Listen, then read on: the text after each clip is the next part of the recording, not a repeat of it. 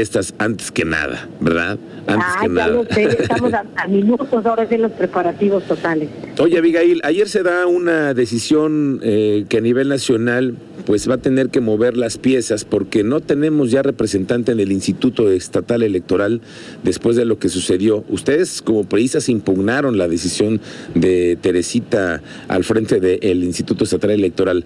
¿Qué piensas de, de- de lo que sucedió en las últimas horas? Así es, pues hace unas semanas en cuando se da la eh, el, nombramiento de ella, se metió una impugnación por parte del PRI nacional y del PAN nacional por incumplir los requisitos de elegibilidad eh, que pues la, la ley general de instituciones electorales prevé. Y bueno, ¿cuál es el tema? Como bien saben, el no haber acreditado los cinco años de residencia.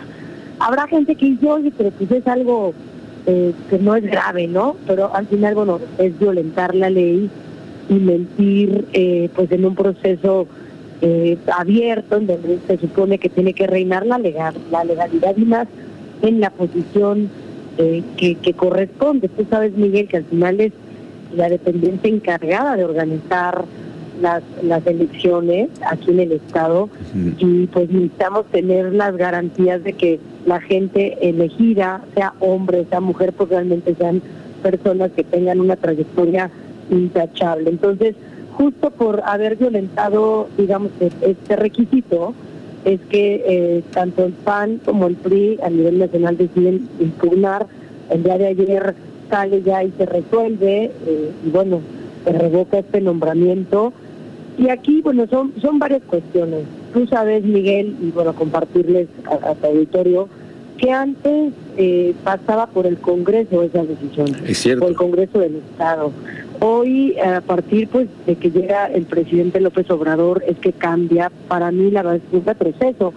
Porque una cosa es la cuestión que tenga que ver y la organización de las elecciones nacionales, federales, y otras en lo local. Entonces, creo que venía funcionando en los últimos años bien el que fuera una posición elegida por el Congreso, por la legislatura del Estado de Querétaro, y justo prevenías este tipo de cuestiones, este tipo de cuestiones en donde tú le preguntas a los consejeros nacionales, conocen realmente a todos estos perfiles de las personas que hoy quieren abanderar los trabajos electorales en un estado, yo me atrevo a decir que pues, es prácticamente imposible.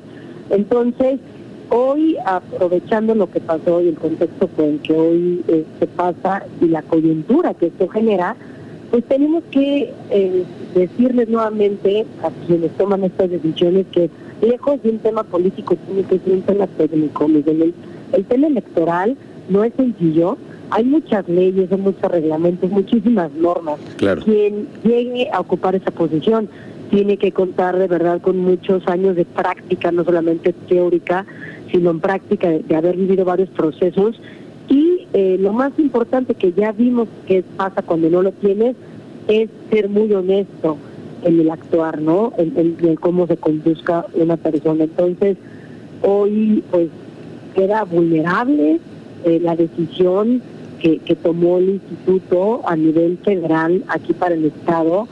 Eh, veremos en las siguientes semanas si el procedimiento se empieza de cero, que Ujú. todavía no, no se determina, o eh, si van a querer como arrancarlo nuevamente con los aspirantes que en su momento ya habían eh, logrado, digamos que brincar varios de los filtros. Entonces estaremos pues vigilando como partido, porque es un, es un tema muy importante, hay que recordar que las elecciones que vienen del 24 son obviamente en lo local, todo todo cambia, eh, pues viene el cambio eh, de la presidencia, el Senado, las Sí, claro. diputaciones federales, y es muy importante y creo que a nadie nos, nos deja tranquilos el que haya sucedido lo que hoy pasó aquí en el instituto.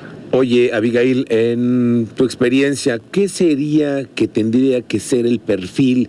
Tú un- hace un momento, tiene que ser alguien técnico, pero también tiene que tener, eh, te pregunto, ¿es relaciones políticas? Porque mira, tú hace rato decías, antes lo elegía del Congreso, sí, pero imagínate que hoy lo eligiera el Congreso, son todos panistas, lo van a elegir un panista. Entonces, eh, por un lado sí, por un lado no. Cuando ustedes eran todo de PRI, imagínate también. Las decisiones se tomaban para el PRI, entonces ahora sí votaban, ¿no? Entonces, ¿qué criterio debe tener quien preside el Instituto Estatal Electoral? Porque también es una grilla interna entre los consejeros, los representantes políticos, hay muchos intereses. ¿Tú qué crees que debería ser para ti? Que hay que recordar, Miguel, que el último, justo el último presidente que fue Gerardo Romero, elegido en una administración priista, justo mucha gente decía que al contrario, que lejos de ser de esa tendencia era era era de la tendencia más de acción nacional.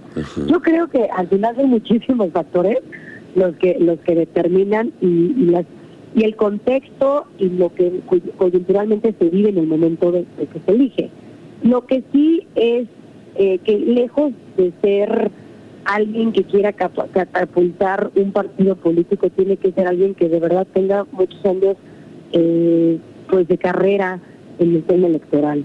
Hay dentro de las propuestas, tú lo sabes que, se inscribieron también, hay, hay varias, tanto mujeres como hombres, que han tenido una carrera importante de muchos años en, el tema electoral y yo creo que eso es lo primero. Y personas honestas, íntegras, que de verdad tengan un pasado y un presente intachable, eh, porque hoy la gente ya, ya no confía en muchas instituciones. Entonces, eh, con el golpeteo, aparte que existe parte del presidente todos los días hacia el Instituto Nacional Electoral, lo último que necesitamos es generar mecanismos para que la gente ya no confíe en eh, el instituto que se encarga nada más y nada menos de organizar las elecciones. Entonces tiene que ser sí una persona que le sepa lo técnico, pero también a lo político, y pero que se haya mantenido siempre al margen. ¿Y a qué me refiero al margen? La misma ley y los requisitos imponen que no haya militado en un partido, que no haya participado abiertamente como candidatos de algunos años, eh, y que realmente eh, se haya dedicado más bien a la organización o a la participación de diferentes elecciones en todos los niveles. Sí, claro, porque también hay que tener experiencia, no es tan fácil organizar procesos la electorales. Práctica, sí, sí, sí, Claro. Es muy complejo. a mí me encanta la verdad todo el tema electoral, a mí me apasiona, pero justo cada eh, cada ratito te cambian eh, las, las reglas. Eso. Eh, cada que entra una legislatura siempre se le abona cosas a la ley y tienes que estar sumamente actualizado con lo que quitan, lo que ponen y, y conforme lo que tú generaste de cambio en una ley, cómo se, pues cómo, cómo se vivió ya en una contienda y en un proceso en la práctica. Entonces, hay perfiles, en Querétaro tenemos muchos perfiles de verdad buenos, mujeres y hombres de todas las edades, que sé que de ahí puede salir alguien para que dejen de estar buscando en otros estados. Bueno, pues vamos a ver si se los permite en línea, ¿verdad? Eso, eso va a ser lo que vamos a esperar. Por lo pronto, lo que quiera, lo que, lo que va a suceder es que de aquí, seguramente en los últimos días de diciembre, no harán nada, tal vez en enero, veremos cuál va a ser la convocatoria, qué es la decisión. Empezando el 2022, así será. Sí, bueno, pues por lo pronto entonces ya les dieron a ustedes un regalo de Navidad anticipado a los, a los preistas y a los panistas, tumbaron a la presidenta del IEQ, Abigail. Pues sí, yo creo que no es un tema personal. La verdad es que a mí me encanta, por ejemplo, que fuera una mujer joven. Es, que no hicieron las cosas correctas desde el principio. Eso. Así fue. Más bien. Abigail Redondo, presidente del PRI, muchas gracias por tomarnos el teléfono esta tarde. Al contrario, y aprovechar para desearles de verdad la mejor Navidad, disfrutar a sus familias, cuidarnos y muchísimas bendiciones a todos. Muchas felicidades. Gracias, Abigail Redondo. Igualmente, felices fiestas. Vamos